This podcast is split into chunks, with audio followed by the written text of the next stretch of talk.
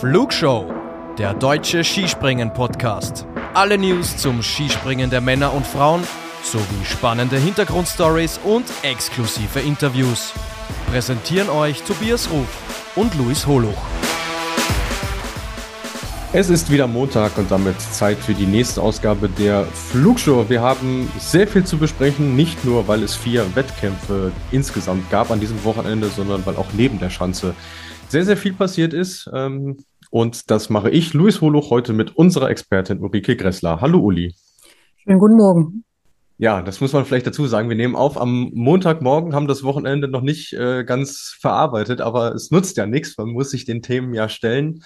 Und wir beginnen mit dem Weltcup der Herren in Wiswa. Dort gab es ein Superteamspringen, das erste in der Saison und äh, das nächste Einzelspringen. Äh, bevor wir über die Springen an sich sprechen, Uli, die Frage an dich. Schanze ist ja doch einigermaßen modifiziert worden. Wie hat denn dir das neue Profil der Schanze gefallen?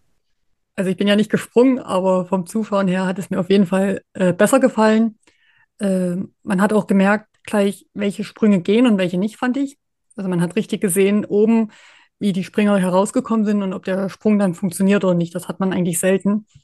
Und dann müsste man die Springer fragen, wie sie es empfanden. Aber ich fand einfach schon die Weiten waren schöner anzuschauen, gerade auch die ganz, ganz weiten Sprünge. Und sie haben ja auch gezeigt, dass man anscheinend die ganz weiten Sprünge auch gut stehen kann. Das äh, fand ich auch sehr, sehr auffällig, ja. Also man, man hatte direkt so eine Idee, ob der Sprung jetzt sich in eine gute Richtung entwickelt oder nicht. Ähm, an der Kameraposition hat sich jetzt nicht so viel verändert, aber ich finde im Vergleich äh, zur alten Version doch äh, ein ganz vernünftiges Upgrade. Und die Springer haben sich ja auch sehr, sehr positiv geäußert. Also denen hat es grundsätzlich schon mal mehr Spaß gemacht. Deswegen Gibt es da von uns den Daumen nach oben? Ja, Daumen nach oben ist beim Superteam immer so eine Frage. Also ähm, man, man spricht ja mit vielen Leuten und hört sich Meinungen an. Die einen sagen, ach, das ist, das ist eine schöne Abwechslung, da ist irgendwie richtig Zug drin. Aber die Julia, die ja zum Beispiel bei uns auch öfter zu hören ist, sagt, ja, äh, da ist zu wenig Fluktuation drin. Es sind ja immer die gleichen zwei Springer, die man dann sieht und die Spannung ist ab einem gewissen Punkt auch weg. Ähm, wie fandest du denn jetzt speziell dieses Superteam am Samstag? Ja, ich sehe das genauso wie unsere Julia. Äh, eigentlich haben sie ja gesagt, das Superteam soll auch dafür da sein, dass vielleicht kleinere Nationen eine größere Chance haben. Aber im Endeffekt sind eben doch wieder die gleichen Nationen vorne und wechseln sich da irgendwo ab. Und ich finde es eben auch schade für alle Springer, die damit anreisen, eigentlich dann zuzuschauen einen Tag und dann wieder am Wettkampfgeschehen teilzunehmen. Ich finde das klassische Teamspringen nach wie vor einfach besser. Und der Wettkampf ist dann doch ziemlich lang mit den Durchgängen. Mhm, ja, das muss man sagen. Also eine Stunde 45 hat das äh, Springen jetzt gedauert, allein weil äh, ja zwei Pausen drin sind. Ich glaube, so um die zwölf Minuten waren das jeweils. Dann hast du ja zwischendurch ja quasi 25 Minuten Pause drin. Ähm, ich tue mich auch weiterhin schwer, muss ich sagen. Ähm, vielleicht ist es auch sehr chancenabhängig. Also vielleicht gibt es auch Chancen, wo das einfach super funktioniert. Das mag ja auch äh, sein. Also ich kann mich dran erinnern, dass uns das Superteam bei den Frauen in Sau letztes Jahr eigentlich ganz gut gefallen hat. Vielleicht ist es einfach Wiswa, was nicht ähm, so recht dazu passt. Aber ja, wenn man sich das Ergebnis anguckt, bis auf die USA haben es die kleineren Nationen tatsächlich wie erwartet schwer gehabt. Genau, also im Endeffekt denke ich, wäre vielleicht das gleiche Ergebnis herausgekommen, wenn jeweils vier Teilnehmer für eine Nation gesprungen wären. Und ich denke fast, das wäre sogar spannender geworden. Ja, unterm Strich äh, setzen dich die Slowenen durch, doch äh, sehr, sehr deutlich über 40 Punkte vor Österreich und äh, Deutschland auf der 3. Ähm, somit das Spannendste, finde ich, war ja dann schon der Kampf zwischen Österreich und Deutschland äh, um den zweiten Platz. Da liegen ja nur zwei Punkte dazwischen. Aber die Slowenen, also Lovro Kos und Angela Nischek, muss ich sagen, hätte ich jetzt vor dem Wochenende nicht mein ganzes Geld drauf gesetzt, äh, dass die das Ding holen. Was war so dein Gefühl vorher? Ja, ich hätte gesagt, die Österreicher machen das Ding. Und dann natürlich Deutschland, Slowenien, vielleicht sogar die Japaner, weil gerade der zweite Japaner doch immer besser ins Wettkampfgeschehen findet, der Nikaido Ren. Und auf Kobayashi kann man ja eh bauen. Ja, ich hatte auch gedacht, dass die Polen vielleicht sich ein bisschen mehr fangen auf ihre Heimschanze und gerade beim Superteam dann eher mal eine Chance haben, aber so richtig kommen sie dann doch nicht in Fahrt, wie wir es vielleicht schon vermutet hatten. Ja, und sie sind auch äh, von den Nationen, die äh, vor ihnen sind, doch sehr, sehr weit weg. Also sie sind auf Rang 6 gelandet hinter den Japanern. Da fehlen über 50 Punkte und das ist in drei Durchgängen äh, ja auch schon ziemlich viel. Ja, also irgendwie wie du bereits sagtest, man, man hatte so gehofft, ah, jetzt so Heimweltcup, gerade so diese polnische Woche kann man ja sagen, oder zehn Tage sind es ja sogar, ähm, kann den Polen so ein bisschen Auftrieb geben, aber so die, diese große Last, die scheinen sie nicht so wirklich abgelegt zu haben. Wenn wir jetzt auch mal auf das Ergebnis am, am, äh, am Sonntag schauen, da ist Piotr Jür als Bester auf Rang 14 und im Grunde genommen kann man sagen, so wirklich einen Fortschritt erkennt man da leider nicht.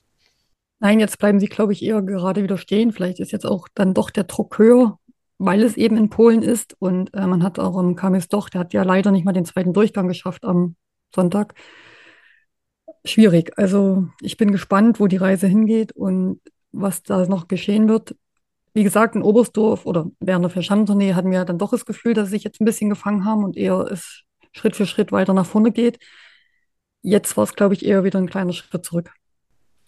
Und dann gibt es ja noch Nebenkriegsschauplätze an diesem Wochenende. Ähm, ihr habt euch vielleicht gewundert, ähm, warum statt 50 Athleten am Sonntag im Einzel dann nur 49 am Start gegangen sind. Denn Jakob Wolny hat ja ähm, gefehlt. Der ist nämlich bereits am Samstag suspendiert worden vom polnischen Verband, nachdem er in einem Interview sehr harte Kritik äh, an seinem Trainer geübt hat. Das ist äh, David Jirotek, der zuständig ist für das B-Team in Polen. Er hat gesagt, es ist hart. Ich versuche auf meine Art zu springen, weil meine Sprünge schlechter werden, sobald ich auf Hinweise von David Jirotek höre. Und dann hat ihm der Interviewer entgegnet, das ist aber eine ziemlich harte Aussage. Und er hat dann gesagt, na gut, äh, die Kommunikation von Jirotek gegenüber uns Springern ist auch teilweise brutal. Ja, hat man da als Verband überhaupt eine andere Wahl, habe ich mich dann gefragt, wenn ein Athlet solche Äußerungen tätigt. Ja, ich weiß jetzt nicht, ob er auch diese Kritik schon mal intern geäußert hat und wie der Verband eben darauf reagiert und zuhört. Aber ich denke, es hat sich ganz schön viel Wut angestaut bei ihm. Und ich weiß nicht, vielleicht war es nicht mal geplant, dass er das so sagt, aber irgendwas muss ihn ja so gefrustet haben. Und ich denke, er ist jetzt auch schon länger dabei. Also ich glaube, er weiß auch, wie man sich äußern kann und darf. Und vielleicht hat er das jetzt als letztes Mittel gesehen, um einfach die Leute ähm, dazu bewegen, dass sich was ändert. Mhm. Es hat mich äh, ziemlich erinnert an äh, die Aussagen von Timmy Seitz damals bei der Skiflug-WM in, in Planica, wo er auch äh, ja, öffentliche Kritik am Trainer geübt hat. Der war dann kurz danach weg. Das wird jetzt in dem Fall nicht passieren. Also der Verband hält klar äh, zu seinem Trainer. Aber man muss dazu sagen, äh, die Frage des Journalisten war einfach nur, ähm, du bist jetzt in dieser Saison viel Continental Cup gesprungen. Wir haben uns noch nicht gesehen beim Weltcup. Wie ist es dir eigentlich ergangen? Und dann holt er zu so einem Rundumschlag aus. Ja, das ist natürlich schon hart. Und wie gesagt, eigentlich müsste er wissen, äh, was man vielleicht sagt nach außen und was man intern klärt. Aber wie gesagt, ich denke, da wird sehr, sehr viel angefallen sein. Natürlich ist das nicht der richtige Weg, aber vielleicht hat er sich einfach nicht mehr anders ja, zu helfen gewusst und hat das deswegen gesagt. Aber es ist eben immer schwierig. Jetzt ist es eben raus. Jetzt wird da sehr viel Unruhe, denke ich mal, sein. Aber vielleicht denkt er ja nicht als einziger so. Das wäre jetzt mal interessant und wie das jetzt eben geklärt wird. Ja, also jetzt bis auf weiteres äh, hat er jetzt Individualtraining verordnet bekommen. Er darf jetzt auch äh, bis zum 1. Februar Wochenende keine Wettkämpfe springen vom, vom polnischen Verband. Also er wird nicht berücksichtigt und dann möchte man ihn wieder integrieren. Äh, schauen wir mal, ob wir dazu noch ein bisschen was hören. Ich denke, es ist eben auch schwierig. Also jetzt ist natürlich sehr viel Unruhe und wenn der Wolny das vielleicht gesagt hätte, wo die A-Mannschaft ganz vorne mitspringt, äh, dann würde man ihnen vielleicht auch nicht recht geben. Aber man merkt ja, dass es insgesamt gerade im polnischen Team nicht rund läuft. Und an irgendwas muss es ja liegen, wenn wir auch gesehen haben, wie sie letztes Jahr noch aufgetreten sind, wo wir eigentlich nicht so viel erwartet haben durch den Trainerwechsel und auch mit den jungen Trainer.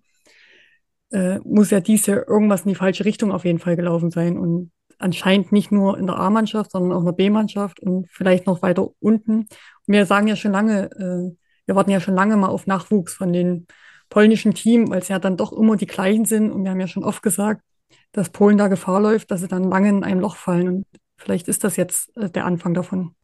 Mhm, das ist sehr gut möglich. Also man wird dieses Gefühl auf jeden Fall nicht los, wenn sich da nicht grundlegend etwas ändert.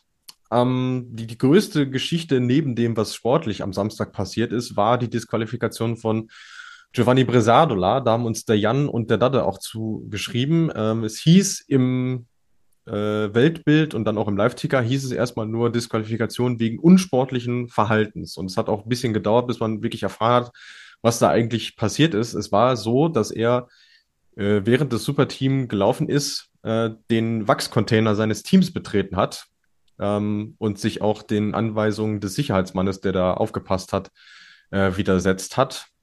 Und das ist anscheinend nicht erlaubt. Also FIS Renndirektor Sandro Pertile behauptet, dass jeder im Weltcup diese Regel auch kennt. Jetzt kommt der Haken, diese Regel steht nirgendwo aufgeschrieben. Und jetzt stellen wir uns mal wieder die Frage, macht die FIS da irgendwo die Welt, wie sie ihr gefällt? Ja, also die Geschichte ist schon skurril. Ähm, wir waren ja jetzt beide nicht dabei, wir hören es ja nur so. Aber wenn er jetzt in seinen eigenen Wachscontainer gegangen ist, ähm, sehe ich eigentlich kein Problem darin. Aber wie gesagt, wenn die FIS meint, das ist nicht erlaubt, das wäre mir auch neu. Und er da keinen gestört hat. Ich meine, wir wissen jetzt nicht, wie er mit dem Sicherheitspersonal gesprochen hat, aber anscheinend war es ihm ja dann doch nicht bewusst, dass es nicht erlaubt ist. Sonst hätte er vielleicht auch nicht so reagiert und schwierig. Hm. Also es war wohl so, dass ihn der Sicherheitsmann darauf hingewiesen hat, dass das nicht erlaubt ist und er hat gesagt, es sei ihm egal. Also äh, das kann man da vielleicht noch hinzu ergänzen, aber ich finde es schwierig, sich auf eine Regel zu berufen, die nirgendwo niedergeschrieben ist. Das ist meine Meinung dazu. Ja, vielleicht haben sie es vergessen, niederzuschreiben. Ah, weiß, also wie ich meine. Also es ist schon schwierig, ja, es ist schon auch so, die Aussagen, die in letzter Zeit auch vom FIS-Direktor getroffen worden sind, haben wir ja schon ein paar Mal gesagt, äh, schwierig.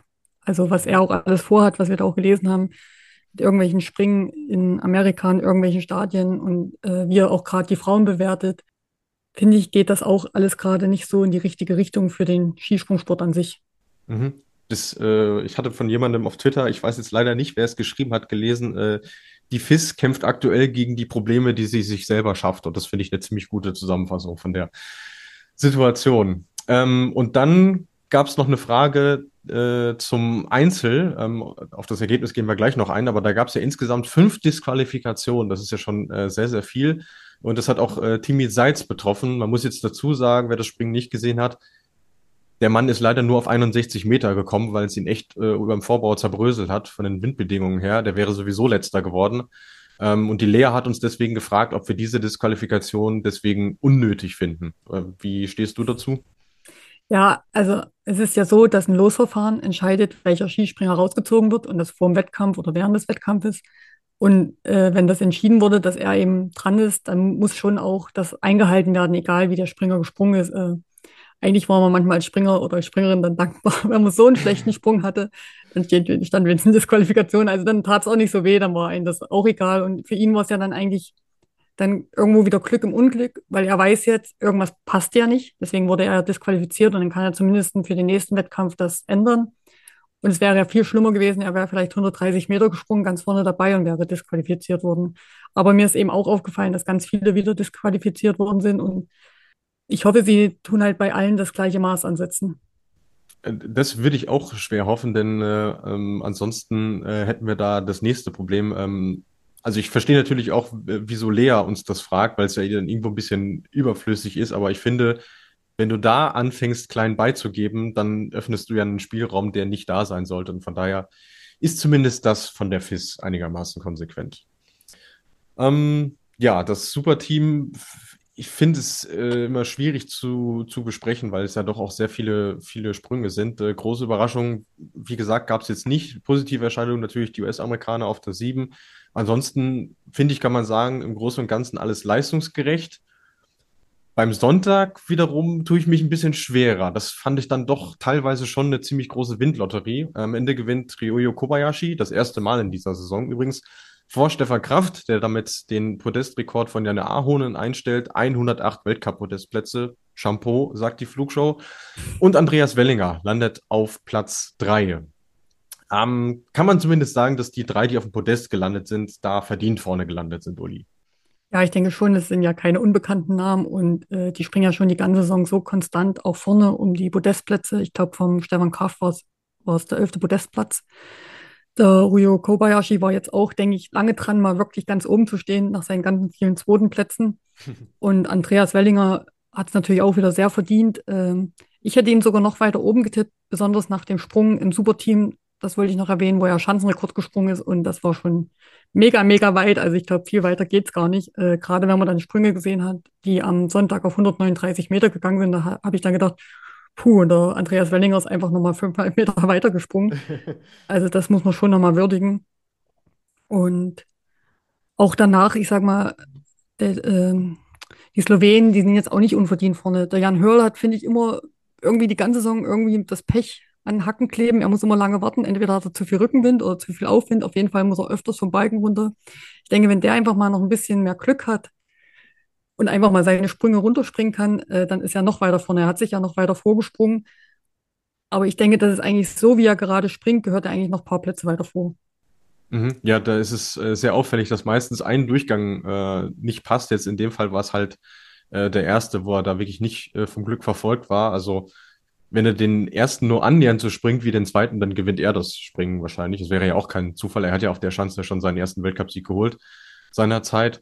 Ähm, aber unterm Strich muss man sagen, die Österreicher ja, wir haben letzte Woche noch gerätselt, wen trifft es jetzt eigentlich, wer muss raus. Am Ende ähm, hat sich Daniel Schofenik freiwillig rausgenommen und der bleibt auch draußen für den Rest äh, der Polentour. Aber es ändert nichts am starken äh, Mannschaftseindruck, denn ja gut, Stefan Embacher hat es jetzt nicht ins Finale geschafft, aber alle anderen sind unter den besten zehn. Das ist wirklich, das ist wirklich erstaunlich gut, was die, was die in dieser Saison springen. Ja, und wenn man dann mal noch eine Etage runterschaut in COC, äh, Cup nach Innsbruck, äh, da hatte man wirklich das Gefühl, österreichische Meisterschaft mit internationaler Beteiligung. Also es war Wahnsinn, was die da gesprungen sind und wie viele die unter den Top Ten hatten. Also da könnte man ja noch mal fünf mit hochziehen gerade. Also wie die das jetzt gemacht haben, äh, so viel Nachwuchs heranzubringen, da kann man eigentlich nur denen wünschen, die da jetzt irgendwo anklopfen, dass sie auch irgendwie alle ihre Chancen mal bekommen. Mhm.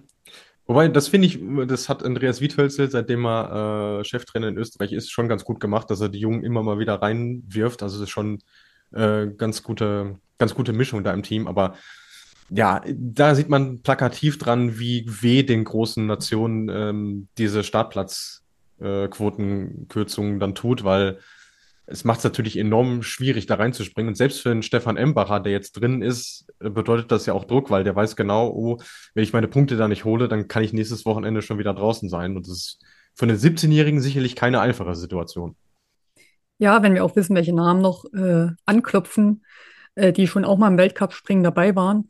Aber ich denke, für einen Embacher, ich meine, wie du aussagst, er ist 17, er ist da überraschend aufgesprungen bei der Tournee.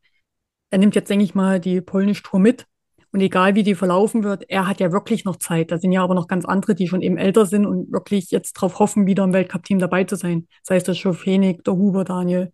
Äh, da haben wir ja schon zwei große Namen. Und dann eben noch der ein oder andere, der vielleicht noch immer auf den Durchbruch schafft, obwohl er vielleicht schon Mitte 20 ist. Ja, das äh, gehört auf jeden Fall dazu. Ja, was machen wir denn ähm, aus deutscher Sicht? Andreas Wellinger hatten wir schon erwähnt. Ähm, Bundestrainer Hongar hat sich auch sehr über den zehnten Platz von Karl Geiger gefreut, weil der genau weiß, wie, wie schwer er sich aktuell tut. Äh, Stefan Ley auf der 12, äh, Piers Paschke auf der 17. Liest sich unterm Strich solide. Wenn man dann noch bedenkt, dass Philipp Raimund nach dem ersten Durchgang auf Rang 8 lag und dann zurückgefallen ist, ähm, kann man unterm Strich, glaube ich, trotzdem zufrieden sein, weil man auch weiß, die Schanze ist jetzt nicht der Liebling von allen deutschen Skispringern. Ja, ich glaube, was bei den Deutschen gerade ein bisschen fehlt, außer beim Andreas Wellinger, einfach zwei konstante Sprünge. Und das war bezeichnend irgendwie jetzt äh, bei dem Wettkampf, dass eigentlich oft der erste Sprung richtig gut war und der zweite dann eben ein paar Fehler sich einschleichen und es eben nicht mehr funktioniert so richtig und dann eher ein paar Plätze eingebüßt werden. Aber positiv ist auf jeden Fall Stefan Laie, weil um den haben wir uns ja auch ein bisschen Sorgen gemacht, äh, weil bei der Tournee ja dann auch nicht mehr so viel dann zwischendurch ging. Und der hat sich, glaube ich, wieder ganz gut gefangen und hat da die Woche Pause gut genutzt.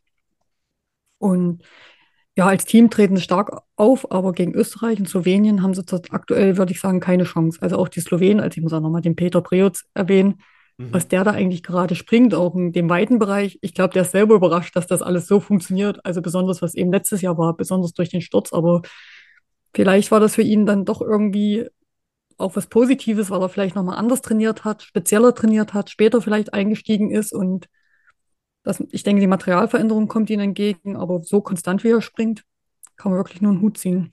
Das, äh, also den Menschen, der das vor der Saison erwartet hat, den, den würde ich gerne treffen. Dann äh, lasse ich mir gleich noch einen Lottoschein ausfüllen. ähm, ja, wirklich sehr, sehr bemerkenswert. Äh, die nächste Station für die Skispringer ist ja dann jetzt Schirk unter der Woche, sprich äh, wieder Normalschanze. Mm, könnte es da passieren, dass sich da vielleicht Namen einmischen, die jetzt aktuell nicht vorne sind, weil sie auf der Normalschanze besser zurechtkommen als jetzt auf der Großschanze? Ja, aber ich muss sagen, die, die vorne sind, die sind auch Spezialspringer auf Normalschanzen. Also Andreas Wellinger, Stefan Kraft hat es schon gezeigt, äh, Peter Preutz eigentlich auch. Ich denke vielleicht, dass der Karl Geiger noch mal ein paar Plätze weiter vorne zu finden sein könnte, weil ihm doch Normalschanzen sehr gut liegen. Aber sonst hast du noch eine Idee? Also die Österreicher sind ja auch kompakt vorne, die eher mal Normalschanze noch Ja. äh, besser springen können. Aber so richtig hätte ich jetzt keinen, wo ich sage, vielleicht noch ein Pole, der David Kubacki, aber sonst Mhm. fällt mir jetzt Ja, kein. Name jetzt spontan ein. Ja, also ähm, ich glaube, bei, bei Philipp Raimund kann man von einem Streichresultat in Wiesbaden jetzt ausgehen. Den sehe ich auf der Normalschanze auch deutlich weiter vorne. Ähm, und natürlich noch unseren sechsten Deutschen, Konstantin Schmid, äh, auch mit seinem Absprung. Der wird jetzt nicht ein zweites Mal in Folge im ersten Durchgang ausscheiden, hat jetzt auch nicht das allergrößte Glück. Äh, wenn man sich seine Pluspunkte anguckt, 11,7, also der hätte wirklich gar keine Chance. Äh, ich glaube, der wird da sich ein bisschen rehabilitieren können. Denke ich auch. Und zumal er jetzt ja wieder ein bisschen drinne ist, äh, er hatte jetzt ja auch ein bisschen eine Drucksituation, sich beweisen zu müssen, in Anführungsstrichen. Aber ich denke, so Training und Quali hat er ja ganz gut gezeigt, was in ihm steckt. Und ja, jetzt denke ich mal, kann er sich reinfinden. Das ist jetzt das Schöne, dass erstmal eben, was du gesagt hast, die zehn Tage in Polen sind und nicht gleich wieder weiterreisen. Also die reisen schon weiter, aber jetzt nicht enorm. Und ich denke mal, die Springer jetzt einfach erstmal gesetzt sind für die kommenden Wettkämpfe. Das denke ich auch. Genau, es geht am Dienstag weiter, also heute am Montag ist noch Ruhetag. Am Dienstag um 18 Uhr die Qualifikation und um 17.30 Uhr am Mittwoch dann das Einzelspringen und dann die letzte Station der Polentour ist dann äh, Zakopane. Freitag 18 Uhr die Qualifikation und jeweils um 16 Uhr am Samstag und am Sonntag das Teamspringen und das abschließende Einzelspringen. Und dann wissen wir, wer diese Polish Tour gewonnen hat. Ähm, und dann äh, sprechen wir auch darüber, wie wir diese Sonderwertung eigentlich finden, was sie mit uns macht. Und ähm, genau, blicken dann zurück auf diese drei Springen und machen jetzt eine kurze Pause und sprechen dann über den turbulenten Weltcup der Skispringerinnen in Sapporo.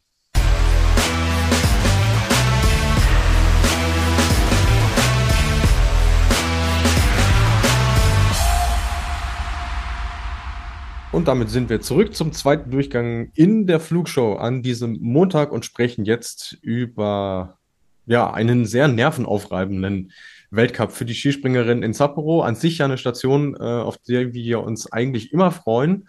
Aber wir müssen auch leider hier mit äh, Randgeschichten anfangen, weil zumindest zwei der drei Tage doch äh, erheblich dadurch beeinflusst wurden. Äh, es ging leider los, dass am Freitag, am eigentlichen Qualitag, zehn Springerinnen entweder ganz oder teilweise ohne ihr Equipment dastanden. Jetzt nichts Ungewöhnliches für Japan. Die Quali wurde daraufhin auf Samstag verschoben. Aber am Ende fehlten dann am Samstag trotzdem die Springerinnen aus Kanada und Rumänien. Und dazu hat uns die, die Ida eine lange Nachricht ähm, geschrieben. Sie, sie hat unter dem Strich so ein bisschen ähm, Bedenken gehabt, dadurch, dass insgesamt drei Springerinnen aus den Top Ten der Weltcup-Wertung gefehlt haben, äh, hat sie es nicht wirklich äh, als fair empfunden. Äh, sie hat dann gefragt, ob es vom Regelwerk her möglich gewesen wäre, den Wettkampf zwar durchzuführen, aber ihn nicht für die Gesamtwertung zählen zu lassen. Äh, ich glaube, das ist nicht möglich. Also wenn der Weltcup stattfindet, dann findet er eben statt. Das hat man auch, ähm, wenn nur ein Durchgang durchgeführt wird, dann geht er ja auch in die Gesamtwertung rein, egal wie der Durchgang durchgeführt worden ist. Äh, ich glaube, man hätte aber andere Alternativen wählen können. Jetzt weiß ich natürlich auch wieder nicht mit Fernseherrecht und wie das alles so ist, zumal man ja sagen muss, der Samstag war ja eh sehr grenzwertig, der Wettkampf. Und gerade weil das Wetter und die Bedingungen am Samstag so waren, hätte man wirklich sagen können, wir brechen das ja ab. Vielleicht bekommen dann die Kanadierinnen und die Rumänen noch ihr Gepäck und wir machen am Sonntag einfach zwei Wettkämpfe. Und ich denke, dass gerade auch, wenn man die Bedingungen gesehen hat, wäre das die beste Lösung für alle gewesen und zumal dann vielleicht alle Springerinnen auch hätten zwei Wettkämpfe dort in Sapporo absolvieren können. Genau, das ist nämlich jetzt die Krux an der Geschichte. Die Frage ist, ähm, was hätten die Parteien jeweils anders machen können? Also ähm, ich habe mir viel dazu durchgelesen, teilweise auch mit den Leuten äh, gesprochen und ich finde die Situation ziemlich unbefriedigend insgesamt. Ähm, FIS-Renndirektorin Chika Yoshida hat gesagt, dass die Kanadierinnen grundsätzlich mal zum spät, äh, zu spät äh, zum Start der Qualifikation erschienen sind, was dann aber irritierend war, dass zumindest eine von ihnen, nämlich Nicole Maurer, nach der Qualifikation sogar noch einen Sprung gemacht hat. Und Abigail Strait hat auch gesagt, dass äh, auch sie und Alexandria Lutit am Ablauf gewesen sind, sie da aber widersprüchliche Aussagen bekommen haben, ob sie jetzt springen dürfen oder nicht. Wettkampf mit allen Teilnehmerinnen wurde auch kurz in Erwägung gezogen. Da hatte man dann aber Angst, dass es einfach zu lange dauert. Kein Wunder bei den Wetterverhältnissen. Ähm, aber Yoshida sagt unterm Strich, dass die Entscheidung die richtige war. Sie sagt, es ist bedauerlich, aber es kann passieren, auch wenn sie natürlich versteht, dass die Kanadierinnen und insbesondere Trainer Janko Zwitter ähm, ja sehr, sehr sauer waren. Er hat ihr sogar vorgeworfen, dass sie die Disziplin äh, tötet und wirklich so ja, in, in, diese gleiche Kerbe schlägt, die auch Sandro Pertile letzte Woche gesagt hat, dass das äh, Frauenskispringen sich einfach nicht entwickelt. Ich würde sagen, wir müssen es ja von mehreren Seiten äh, betrachten. Die eine Frage ist, hätten die Teams irgendetwas anders machen können? Also ich weiß ja nicht, wann das Gepäck dann vor Ort war. Ich denke, das sind jetzt auch Springerinnen, die schon viele Wettkämpfe gesprungen sind und die bestimmt nicht bewusst zu spät zur Qualifikation kommen, so wie die Aussage anscheinend war. Und wir hatten ja auch schon die Situation, äh, dass mal unser Gepäck nicht da war, ähm, das Gepäck anderer nicht da war und da wurde eigentlich immer zusammengehalten. Besonders, weil ja Japan nochmal so ein, sag ich mal, extra Special Trip ist, wo man ja eh, sag ich mal, das als Ganzes zusammenhält, weil man ja auch zusammen fliegt, zusammen in den Bussen sitzt. Ähm, das ist ja nicht so getrennt wie vielleicht in Europa, wo jeder mit seinem eigenen Bus anreist. Und ich denke, man hätte da ein bisschen mehr Feingefühl zeigen können, was ich ja schon gesagt habe, zumal ja Samstag auch die Bedingungen eigentlich keinen regulären Wettkampf wirklich zugelassen haben. Äh, wenn wir wissen, wie weit man auf der Schanze springen kann und wenn man dann die Weiten sieht. Ja. Und es ist einfach schade dann, weil das war auf jeden Fall keine gute Werbung für das Frauenskispringen, obwohl die Teilnehmerinnen nichts dafür konnten. Und man kann ja von Glück sagen, dass nicht noch unten jemand in dem Schneegestöber hingefallen ist, weil, wie gesagt, das war ja alles sehr grenzwertig. Und dann noch mit der Situation, wo man wusste, dass das Gepäck fehlt hätte man Sonntag, wo die Bedingungen dann auch gut waren, und man hat ja heutzutage Wetterprognosen, eigentlich alles auf den Sonntag schieben können. Ist meine Meinung. Ja, absolut. Also schließe ich mich an. Ich finde es auch schwierig, den, den Vorwurf bei den Teams zu suchen, weil ich finde, äh, wenn du am Mittwoch anreist und die Qualifikation planmäßig am Freitag ist oder dann zumindest auf Samstag verschoben wird, was ja kein großer Akt ist, dann finde ich, kannst du ja schon damit planen, dass das Zeug bis dahin da ist. Das liegt ja auch nicht in deiner Macht. So, und ähm, ich finde auch, dass wenn die Springerinnen fünf Minuten vor dem Start oben erscheinen, so wie es zumindest bei Nicole Maurer ja der Fall ist, dann sollten sie auch mitspringen dürfen. Also das finde ich auch irgendwie schräg. Und äh, die Krönung des Ganzen war ja sogar noch, dass zumindest äh, Alexandria Lutit Nika Preutz für diese Qualifikation einen Anzug ausgeliehen hat. Das heißt, ihr fehlten unterm Strich nur die Ski. Sie war aber so großzügig und hat Nika Preutz, der Gesamtweltcup-Führenden, ihren Anzug geliehen, weil die hätte sonst am Samstag nämlich auch nicht mitspringen können. Äh, dann hat Nika Preutz von äh, Sarah Takanashi noch ein paar Ski bekommen. Ema Klinitz hat die Ski von Katharina Schmid bekommen und den Anzug von Ringo Miyajima.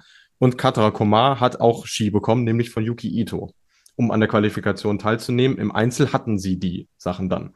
Also ich finde, diesen Zusammenhalt, den du ja auch gerade angesprochen hast, der zeigt sich genau in, in solchen Sachen. Und ich finde, da hätte man äh, durchaus ein Entgegenkommen, zumindest seitens der Verantwortlichen gegenüber den Kanadierinnen erwarten können. Genau, und äh, das ist jetzt vielleicht schwer zu verstehen, gerade wenn man selber nicht Ski gesprungen ist, aber was das bedeutet, von jemand anders den Ski zu springen oder auch den Anzug oder sei es die Schuhe oder sonst was, äh, da ist noch Helm das geringste Problem. Ja. Aber die Sportart ist so feinfühlig geworden und jeder hat einen anderen Skiaufbau. Äh, da muss man erstmal Respekt haben, dann auf so einer Schanze mit geliehenem Material zu springen und dann noch bei den Bedingungen, also und dann auch noch gut zu springen. Ja, wie gesagt, man hätte es anders handhaben können, wenn man gemerkt hätte, okay, bis Samstagabend ist das Gepäck auch nicht da, dann klar muss man die Wettkämpfe durchführen. Dann ist es wirklich bitter und auch traurig, äh, dass dann die äh, Athletinnen die Reise angetreten haben, ohne dann das Wochenende zu springen und eigentlich eine Woche zu warten, ehe es weitergeht. Aber es war ja vieles absehbar, was ich ja schon gesagt habe. Und gerade weil es ja auch, also nicht, wenn jetzt auch eine Springerin eine schwächere Springerin ist und vielleicht im Gesamtweltcup nichts vorne mit zu tun hat, ist es auch natürlich bitter. Aber wenn es natürlich noch die betrifft, die eigentlich den Gesamtweltcup bestimmen, müsste man vielleicht noch mehr Rücksicht dann erstmal walten lassen. Weil man ja auch möchte, dass es nicht verzerrt ist, nur ähm, ein Glücksding ist. Und das hat ja auch nichts damit zu tun, dass eine Spispringerin selber schuld ist, weil sie ihre Startnummer vergessen hat, ihre Schuhe, ihre Keile und disqualifiziert wird. Ja. Sondern das sind ja Umstände, wo keiner was dafür kann. Und äh, noch eher kann man nicht anreisen. Also eigentlich reist man ja manchmal sogar noch später an und hofft, dass dann alles da ist. Schwierig. Also ich finde, ähm, äh, Sarah Takanashi und Alexandria Lutit, die sich da ähm, verdient gemacht haben, um, um, um diese ganze Geschichte. Insbesondere die beiden hebe ich jetzt hervor, weil sie eben der Gesamtweltcup-Führenden aus der Patsche geholfen haben. Und äh, denen kann man dann wirklich, wenn es sowas gibt, und wenn nicht, dann sollte man es äh, um Gottes Willen bitte einführen, einen Fair-Play-Preis äh, verleihen, weil äh, das ist wirklich eine ganz große Geste. Und man muss ja sagen, es war nicht das erste Mal, dass äh, eine Gesamtweltcup-Führende nach Sapporo gereist ist und ohne Zeug da war. Noch nicht die erste Slowenin, denn im Januar 2015 war es äh, Spieler Rogel, die da damals mit Ski von äh, Daniel Eraschko Stolz gesprungen ist und sogar Dritte geworden ist. Ähm, und dann erst zur Siegerehrung ihre Ski bekommen hat. Also es war noch mal ein Stückchen äh, dramatischer als jetzt bei, bei Nika Preutz. Aber ich finde unterm Strich, in dieser Geschichte sieht die FIS mal wieder nicht gut aus, also insbesondere äh, Chika Yoshida und dann noch, ähm, wie du sagst, bei der, bei der Durchführung dieses Wettkampfs. Ähm, auch da stellt sich eine Grundsatzfrage. Äh, Führt man ein Springen so durch, wie man es jetzt gemacht hat, weil man sich eben davor sorgt, im Schneegestöber äh, gibt es Verletzungen, hatten wir ja leider schon gesehen, da haben wir in, in Deutschland auch schon schlechte Erfahrungen mitgemacht. Oder lässt man es lieber bleiben? Und ich finde, wenn diese Bedingungen so sind, wie sie jetzt nun mal waren, dann bin ich vollkommen bei dir, Uli. Dann, wer hat da jetzt was davon gehabt, dass dieses Springen äh, stattgefunden hat am Samstag? Ja, die ganz weit vorne waren und da gab es ja auch ein paar Überraschungen. Für die hat es schon was gebracht und die haben sich auch gefreut. Das sind ja auch manchmal die Wettkämpfe, die dann so was ausmachen. Aber ich kann es ja nur noch mal erwähnen. Wir hatten Samstag, es war der erste Wettkampf. Sie hatten noch den Sonntag. Ich hätte es ja noch verstanden, wenn Samstag schon der Wettkampf ausgefallen wäre und sie nur noch Sonntag haben, dass sie dann sagen, zumindest haben sie dann einen Wettkampf auf der Habenseite. Mhm. Aber so hatten sie Zeit und haben eigentlich ziemlich viel riskiert, auch gerade äh, gesundheitlich. Und es war ja sehr grenzwertig. Ähm, du hast mir ja netterweise noch Videos geschickt. Man hat ja fast nichts mehr gesehen. Und ich denke, die Springerinnen waren auch froh, dann sicher einfach zu landen. Ja, also es gab insbesondere bei, bei Julia Kükinen äh, einen Moment, wo sie am Schanzentisch fast vorne überfällt. Und äh, was da passieren kann, haben wir im Skispringen leider auch schon gesehen. Und ähm, ja, wir haben letzte Woche viel über diesen Marketingwert 1 äh, gesprochen, den äh, Sandro Pertile da aufgemacht hat. Jetzt im Nachhinein klang das fast wie eine Prophezeiung für zumindest diesen Wettkampf am Samstag oder wie eine Drohung fast schon. Ähm, also da hat man dem Frauenskispringen wirklich keinen äh, Gefallen getan. Es gewinnt unterm Strich Eva Pinkelnick, auch sehr überraschend, hat sie selber nach dem Springen auch gesagt, vor Jenny Rautionaho, das erste Podest äh, für die Finnen, und Erin Maria Quandal auf der 3. Ähm, jetzt steht keine von den dreien am Sonntag ebenfalls auf dem Podium. Hat man damit eigentlich schon äh, die Aussagekraft dieses Ergebnisses äh, zusammengefasst? Ah, ein bisschen. Ganz so kritisch würde ich es nicht sehen, weil Eva Pinkelnick hat ja gezeigt, dass sie ganz weit vorne mitspringt. Also das war jetzt auch nicht so unverdient, dass sie da vielleicht gewinnt. Und Quandal hat ja auch schon oft gezeigt, wie gut sie Skispringen kann. Für sie war es vielleicht ein Vorteil, dass nicht so viel Anlauf war. Äh, und außer vielleicht die Jenny aus Finnland ist es jetzt nicht so, dass da ganz Unbekannte vorne sind. Also irgendwo passt ja das Ergebnis dann doch wieder auf, wenn wir die weiteren Platzierungen sehen. Es war jetzt ja nicht die Riesenüberraschung, die wir noch nie vorne gesehen haben, aber wie gesagt, also haben wir uns ja jetzt schon ein paar Mal, waren wir uns jetzt schon ein paar Mal einig während des Podcasts. Die Art und Weise, wie der Wettkampf durchgeführt worden ist, das sieht man ja schon an der Punktzahl, dass die Siegerin nicht mal über 200 Punkte kommt. Und das ist schon sehr aussagekräftig und das ist halt dann sehr schade, wenn auf so einer großen Schanze äh, man mit 105 Metern, 114,5 Meter wie die Marita Kramer dann schon Elfte wird, also mit einer Punktzahl von 158,2. Normalerweise ist man dann vielleicht nicht mal im zweiten Durchgang. Aber wie gesagt, da muss ich auch die Athletin Schutz nehmen. Die können nichts dafür. Äh, man hat ja gesehen, wie weit unten die Geschwindigkeit war. Die haben ihr Bestes gezeigt und ihre besten Sprünge gezeigt, aber sind natürlich dann auch irgendwann an ihre Grenzen gekommen. Und die FIS sorgt ja dafür, dass es dann nicht besser wird von Marketing. Absolut. Es war ähm, die niedrigste Punktzahl, mit der je ein Weltcup-Springen, das über zwei äh, Durchgänge gelaufen ist, gewonnen wurde. Diese 195,7 von Eva Pinkelnick. Und das sagt dann im Grunde genommen alles. Also wer sich Selbstvertrauen holen wollte, für die war dieser Wettkampf mal definitiv nichts. Deswegen lass uns lieber über den Sonntag sprechen, denn der lief um einiges reibungsloser ab.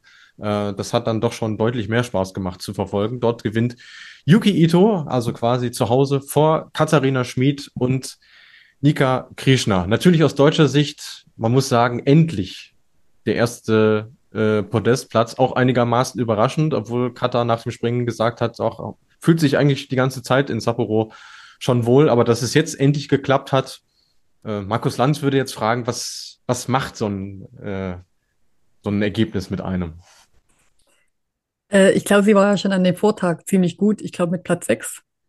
Und ähm, ich denke, das hat ihr schon Selbstvertrauen gegeben. Und sie war ja auch ein bisschen aus dem Weltcup rausgenommen worden.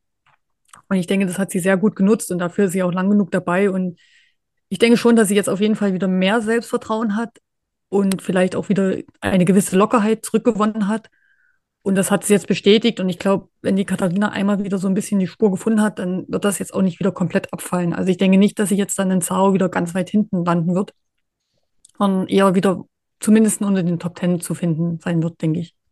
Mhm. Also, dass es sich auf dem Niveau, was wir eigentlich von ihr kennen, zumindest was die Ergebnisse dann äh, tatsächlich äh, stabilisiert. Ansonsten muss man sagen, ja, das deutsche Team hat sich wieder äh, doch recht schwer getan. Also ähm, so großartige Ergebnisse gab es leider Gottes nicht. Ähm, vor allem Selina Freitag hat echt ein, ein schwieriges äh, Wochenende gehabt, hat es am äh, Sonntag dann gar nicht in den zweiten Durchgang äh, geschafft, genauso wie äh, Luisa Görlich. Agnes Reich hat ein paar Pünktchen gesammelt, nachdem sie am Samstag äh, gestürzt war. Da sprang auch noch so ein bisschen Verunsicherung mit. Selbiges äh, bei Anna Rupprecht, ebenfalls am Samstag gestürzt, hat dann immerhin am äh, Samstag den 18. Platz geholt. Ähm, und konstant zumindest Juliane Seifert mit den Plätzen 18 und 19 fällt nicht groß auf, aber man kann so sagen, die, die macht so ihr Ding aktuell. Ja, also ich denke, für sie war es jetzt auf jeden Fall mal ein kleiner Hoffnungsschimmer, wenn wir wissen, dass sie teilweise gar nicht im Weltcup-Team berücksichtigt worden ist. Aber es drückt ja gerade auch nicht viel nach, muss man ja auch ehrlich sagen. Also sie kann jetzt da erstmal wieder mitspringen, ohne dass sie jetzt vielleicht Angst hat, gleich wieder aus dem Weltcup-Team äh, rauszufallen. Und die anderen bieten sich ja auch nicht an. Also für sie ist es eigentlich eine komfortable Situation, weil sie eben auch nicht in der Bestform ist, aber zumindest erstmal springen kann und vielleicht dadurch ein bisschen Selbstvertrauen wieder im Weltcup gewinnt. Ich sag mal so, es war jetzt nicht schlecht. Die Quali oder im Training hat sie auch schon gezeigt, dass er weiter vorne sein kann. Aber ich glaube, der Weg ist trotzdem noch sehr lang, um da konstant mit vorne zu springen. Ja, und insgesamt erinnert mich die Saison stark äh, an eine Saison, ich weiß jetzt auch nicht mehr genau, welches Jahr das war, wo der Andi Bauer auch eine schwere Saison hatte, wo sie auch, ich glaube, das war sogar 2015, wo die Deutschen eigentlich ähnlich so gesprungen sind, wo die Karina mal noch, glaube ich, den Podestplatz hatte, aber auch eben nicht ganz vorne mit dabei waren. Und dann das Jahr drauf hat wieder alles funktioniert. Und das war eben auch damals so eine Zwischensaison zum Glück, ohne großes Highlight. Und das erinnert mich, also diese Saison erinnert mich stark an die Saison, ich glaube, 2016 war das, also wo eben kein Großereignis war. Mhm. Und ich hoffe, dass sie dann jetzt einfach Anlauf nehmen, dann wieder für die nächste Saison und jetzt vielleicht für sich persönlich einfach noch das ein oder andere Erfolgserlebnis haben. Aber ich kann mir jetzt nicht vorstellen, dass das ganze Team kompakt noch so weit nach vorne springt. Also auch gerade bei Selina Freitag, ich kann mir gar nicht so richtig erklären, was da zwischen Klinghall und Winter passiert ist. Weil da haben wir ja gesagt, sie ist auf einem guten Weg und ich denke mal, dass sie da auch komplett schon abgestimmt waren mit dem neuen Material. Also der ja, irgendwie denke ich jetzt auch verkopft. Also ganz schwierig, da jetzt, glaube ich, rauszukommen. Und dann vor allem auch noch in Japan, äh, da irgendwie gute Ergebnisse zu erzielen. Was ihr vielleicht entgegenkommen könnte, ist Sao. Da brauchen wir auch ein bisschen Glück, wenn sie da vielleicht ein bisschen Windglück hat, einfach mal wieder ein Ergebnis ganz vorne mit hat äh, oder weiter vorne, dass dann auch vielleicht wieder ein bisschen der Druck nachlässt und der Knopf aufgeht. Und wie gesagt, ich glaube, das Glück der Deutschen ist eben, dass es dieses Jahr kein großes Highlight gibt. Ja, ähm, ich finde, es gibt äh, Springerinnen, die man sich dann doch äh, irgendwo als Vorbild nehmen kann, die auch so eine schwierige Phase in der Saison äh, hatten, aber bei denen es jetzt deutlich besser läuft. Ich finde, Nika Krieschner ist damit so das plakativste Beispiel dafür. Wir haben, wer weiß nicht, wie oft ähm, im Sommer darüber gesprochen, boah, die zersägt gerade alles. Wer soll die im Winter eigentlich aufhalten? Und dann tut sie sich eingangs des Winters so schwer, wartet ziemlich lange auf ihren ersten Podestplatz, holt ihn dann in Villach und legt jetzt in Sapporo nach, nachdem sie am Samstag ähm, gar nicht mitspringen konnte, ne, weil ihr Material ja auch gefehlt hat. Ähm, Gibt es das im Skispringen, dass man sich an so jemanden dann irgendwie orientiert? Kann man sich da was abgucken oder muss das sowieso jede mit sich selber ausmachen? Also ich glaube, das muss jede mit sich selber ausmachen. Am besten ist, ist es einen schon mal so ergangen und man schafft es wieder. Dann kann man sich ja daran erinnern, dass man das schon mal geschafft hat. Aber wir haben ja auch schon so oft gesagt, äh, Skispringen ist so, man kann drei Monate alles im Grund im Boden springen und von einem Tag auf den anderen geht nichts mehr, beziehungsweise von einem Tag auf den anderen funktioniert alles. Auch sehr schwer zu erklären, sehr schwer nachvollziehbar. Aber manchmal sind es die Kleinigkeiten eben, die dann helfen, einfach eine Antwortposition vielleicht, einfach, dass man die jetzt wieder findet und dann irgendwie dem Vertrauen hat oder doch nochmal einen anderen Ski gewählt hat. einfach mal auch im Hallentraining andere Sachen gemacht hat und nicht nur das Spezifische. Und manchmal hilft es eben, wenn auf einmal eine Vertrauensperson da ist. Ähm, ich war zum Beispiel jemand, wenn ich wusste, der Trainer vertraut mir zu 100 Prozent, dann ging auch irgendwann es wieder nach vorne. Also ich hatte ja auch schon solche Saison, gerade 2013, dass ich es gerade noch zur WM geschafft habe.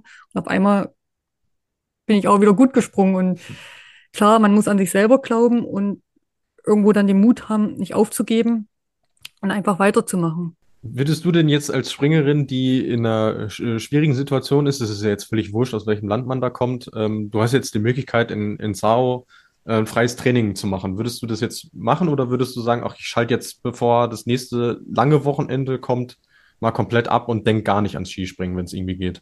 Ähm, also ich glaube, wenn ich körperlich fit bin, dann würde ich es auf jeden Fall wahrnehmen. Das kommt ja auch immer drauf an, warum, warum läuft es jetzt nicht so? Ist es auch vielleicht eine körperliche, sag ich mal, Schwäche oder ja, dass man einfach vielleicht auch zu viel gemacht hat. Aber ich denke, ich würde jedes Training mitnehmen.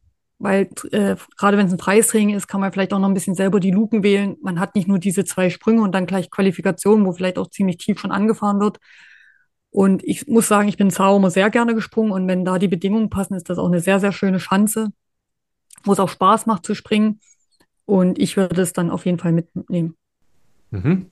Dann äh, sind wir mal gespannt, wer das jetzt im Hinblick auf das Wochenende äh, in Anspruch nimmt. Soweit ich weiß, äh, findet der Transfer am Dienstag statt, sodass man am Mittwoch noch trainieren kann. Und ab Donnerstag äh, geht ja dann schon weiter. Ja, wenn wir uns das internationale Feld anschauen, ich finde, ähnlich wie bei den Herren ist es so, es gibt nicht so wahnsinnig viel, was man irgendwie äh, besprechen könnte, weil es auch ein ziemliches Auf und Ab ist bei den Springerinnen unterm Strich. Deswegen weiß ich nicht, vielleicht fällt dir noch jemand auf, ähm, jetzt über die beiden Tage gesehen.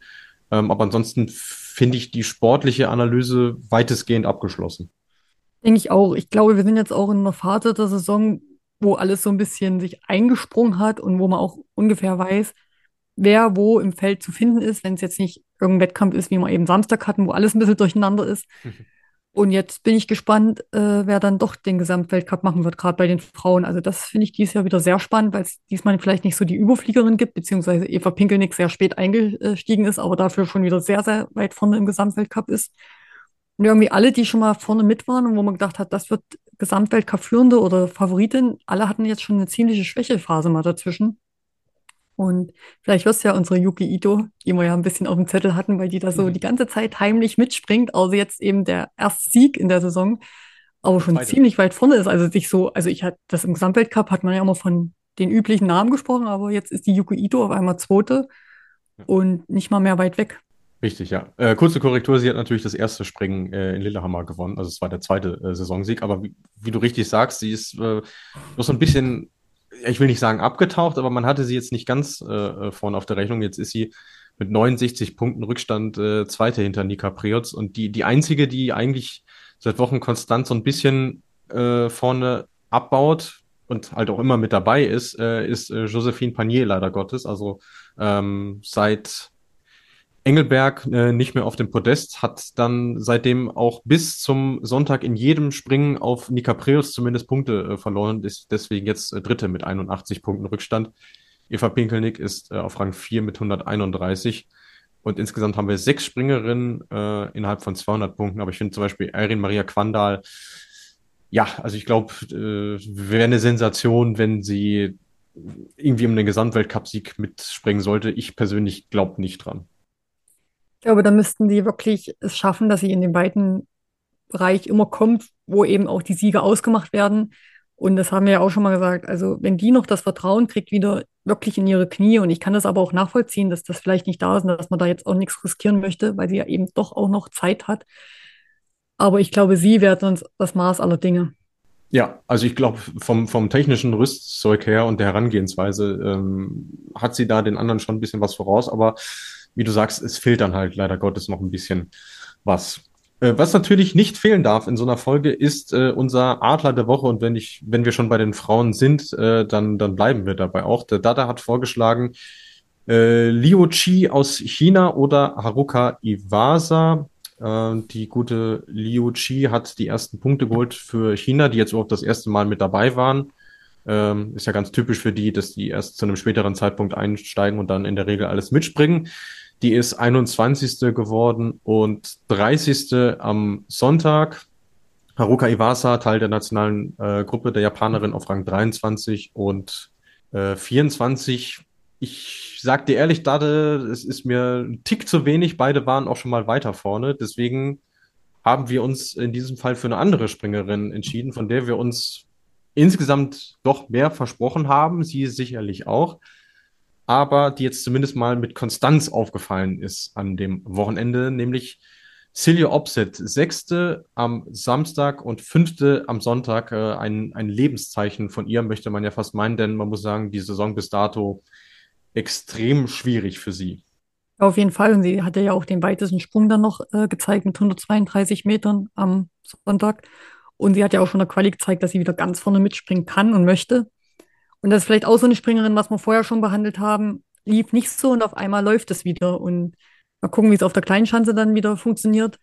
äh, schauen wir mal. Aber die Ergebnisse hat sie jetzt auf jeden Fall erstmal und die wichtigen Punkte und sie startet auf jeden Fall jetzt mal wieder weiter hinten im Feld und das ist auch schon viel wert. Ja, sie ist jetzt 16. im äh, Gesamtweltcup, so weit vorne wie noch gar nicht in der gesamten Saison, weil es ja schon damit anfing, dass sie in, anfing, dass sie in äh, Lillehammer auf der Normalschanze die Quali nicht mal geschafft hat, aber Normalschanze ist ebenso der, der Kasus Knacktus, finde ich, weil jetzt kommen wieder zwei mit äh, Sau und dann vor allem Jubno, was sicherlich nicht ihre Lieblinge sein dürften. Gut, dann fehlt uns noch der Adler bei den Männern und äh, auch da habt ihr wieder mitgetippt. Der Dade und äh, die liebe Lea von Markus Eisenbichler Best haben beide Tate France äh, vorgeschlagen und ähm, ja, bei dem, was der junge US-Amerikaner an diesem Wochenende äh, da vollführt hat, blieb uns auch gar keine andere Wahl, Uli. Auf jeden Fall, also gerade gestern, wenn wir gesehen haben, wo er nach dem ersten Durchgang lag und ich bin auch froh, dass er es halbwegs dann noch äh, rübergebracht hat im zweiten Durchgang. Und er springt ja schon die ganze Zeit immer mit so unter die Top 30 öfters. Also er ist jetzt ein ganz Unbekannter, er ist schon ein bisschen namentlich aufgefallen, auch was er gestern gezeigt hat.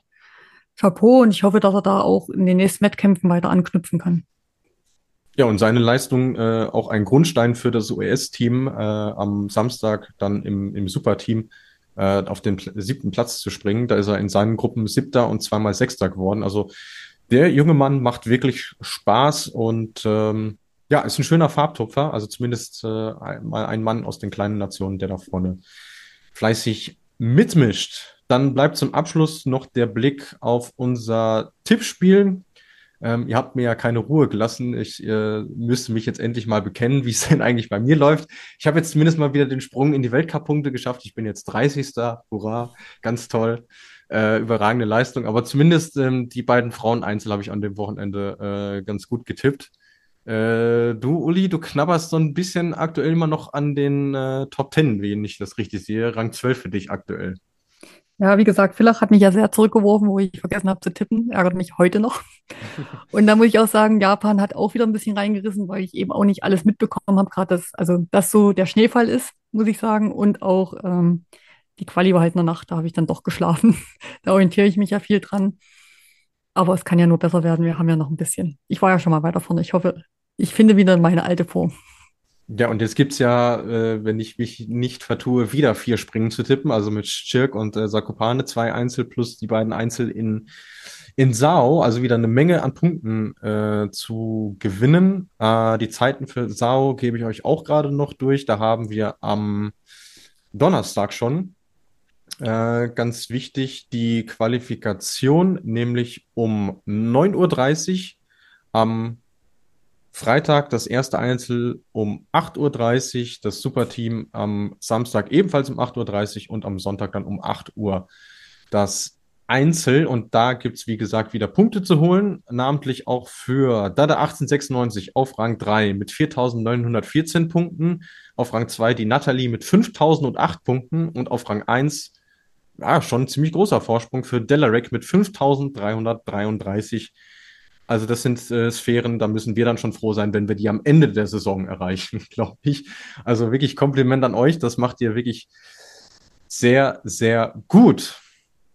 Ja, war eine etwas andere, etwas ähm, turbulentere Folge als sonst. Äh, viele Randthemen. Wir hoffen, äh, dass sie euch gefallen hat. Ich äh, muss auf jeden Fall sagen, ich war sehr dankbar dafür, dass du, Uli, heute äh, Zeit für uns hattest, denn äh, da waren jetzt doch einige Sachen dabei, ähm, wo sich wirklich bezahlt macht, dass wir mit dir eine Ex-Skispringerin äh, bei uns haben, die dann nochmal ganz andere Sachen zu sagen kann. Deswegen vielen Dank, dass du heute mit dabei warst.